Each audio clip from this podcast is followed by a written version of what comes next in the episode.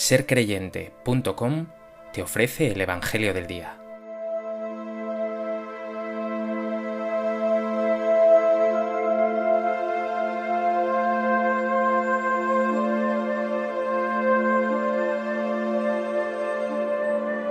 Del Evangelio de Lucas. En aquel tiempo dijo Jesús a sus discípulos, No temas, pequeño rebaño, porque vuestro Padre ha tenido a bien daros el reino. Vended vuestros bienes y dad limosna. Haceos bolsas que no se estropeen, y un tesoro inagotable en el cielo, a donde no se acerca los ladrones ni roe la polilla. Porque donde está vuestro tesoro, allí estará también vuestro corazón. Tened ceñida vuestra cintura y encendidas las lámparas. Vosotros estad como los hombres que aguardan a que su Señor vuelva de la boda, para abrirle apenas venga y llame Bienaventurados aquellos criados a quienes el Señor al llegar los encuentre en vela. En verdad os digo que se ceñirá, los hará sentar a la mesa y acercándose les irá sirviendo. Y si llega a la segunda vigilia o a la tercera y los encuentra así, bienaventurados ellos. Comprended que si supiera el dueño de casa a qué hora viene el ladrón, velaría y no le dejaría abrir un boquete en casa. Lo mismo vosotros, Estad preparados, porque a la hora que menos penséis, viene el Hijo del Hombre.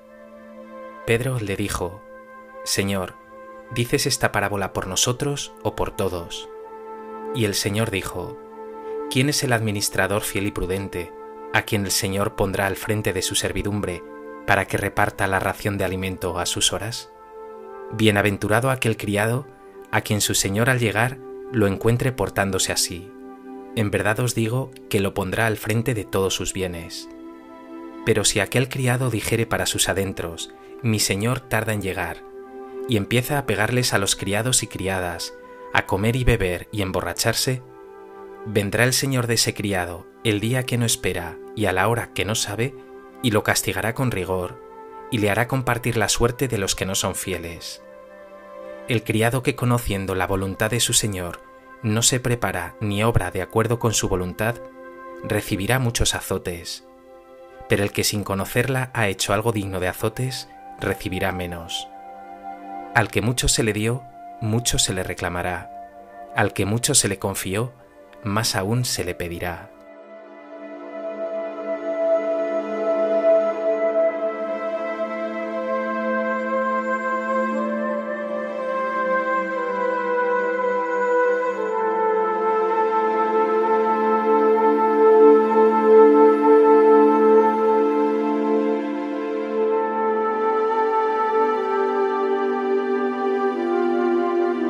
El texto de hoy nos ofrece varias parábolas, la de los siervos fieles que aguardan en vela la llegada de su Señor, la del ladrón que quiere abrir un boquete en la casa, y la del administrador fiel y prudente. Todas ellas son una llamada imperiosa a que estés en vela, a que no te duermas ni relajes, a que mantengas en tensión tu amor por Dios y tus hermanos, sirviendo generosamente y con todo compromiso.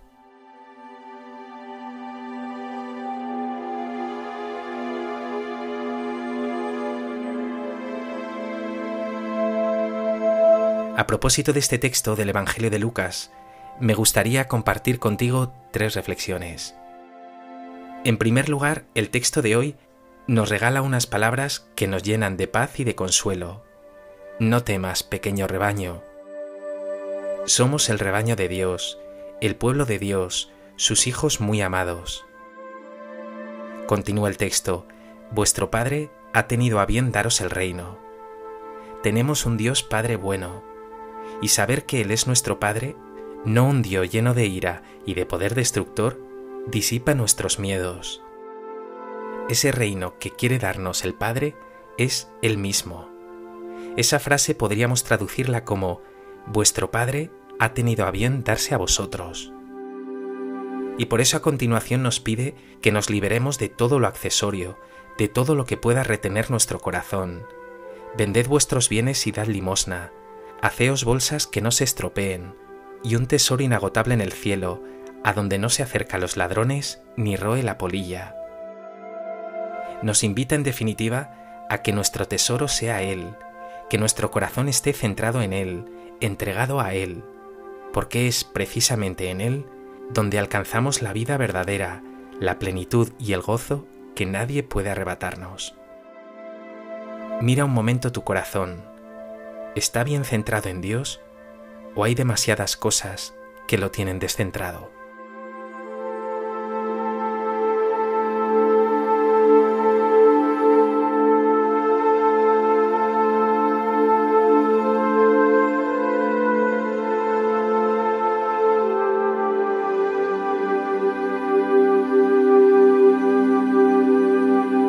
En segundo lugar, dice Jesús, Tened ceñida vuestra cintura.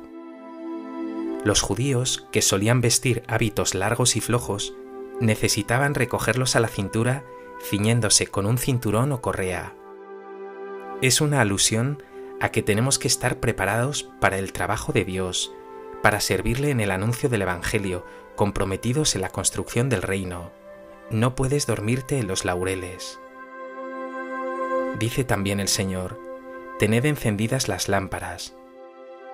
La luz es signo de una fe viva, vigilante, también de la presencia de Cristo resucitado, esa luz que recibimos del cirio pascual el día de nuestro bautismo. Y estos siervos vigilantes no son solo llamados bienaventurados, dichosos, benditos, sino que a la llegada de su Señor son hechos señores, sentados a la mesa y servidos por Él mismo. Nuestra vocación, por tanto, nosotros que somos imagen de Dios, es convertirnos en servidores, y servir al Señor y a su reino nos dignifica, nos ensalza. Pregúntate ahora, si el Señor viniera hoy a ti, ¿te encontraría trabajando con todas las fuerzas por su reino de justicia, de amor y de paz, sirviendo y amando a tus hermanos sin descanso?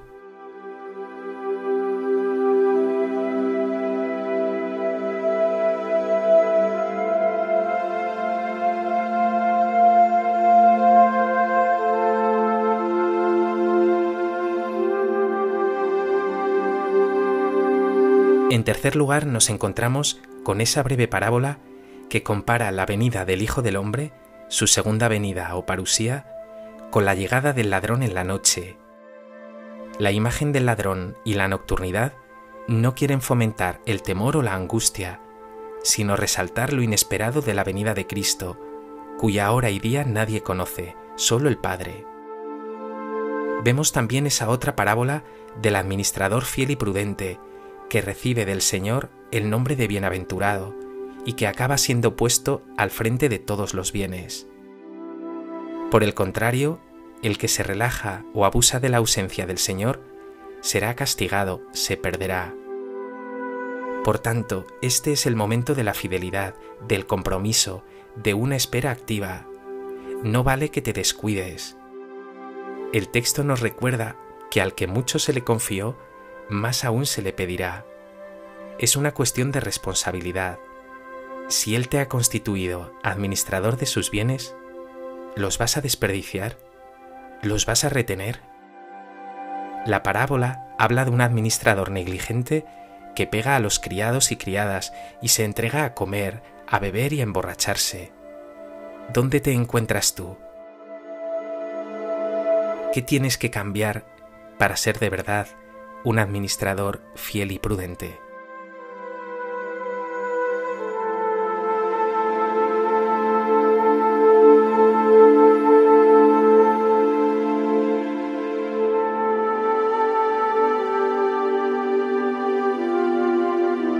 Pues que el Evangelio de hoy te recuerde que tienes que estar vigilando y trabajando ya en la construcción del reino, alimentando la luz de tu fe, sirviendo a tus hermanos y dejándote servir y amar por nuestro Dios increíblemente bueno. Señor Jesús, quiero servirte con fidelidad. Sé muy bien, Señor, cuánto me has confiado.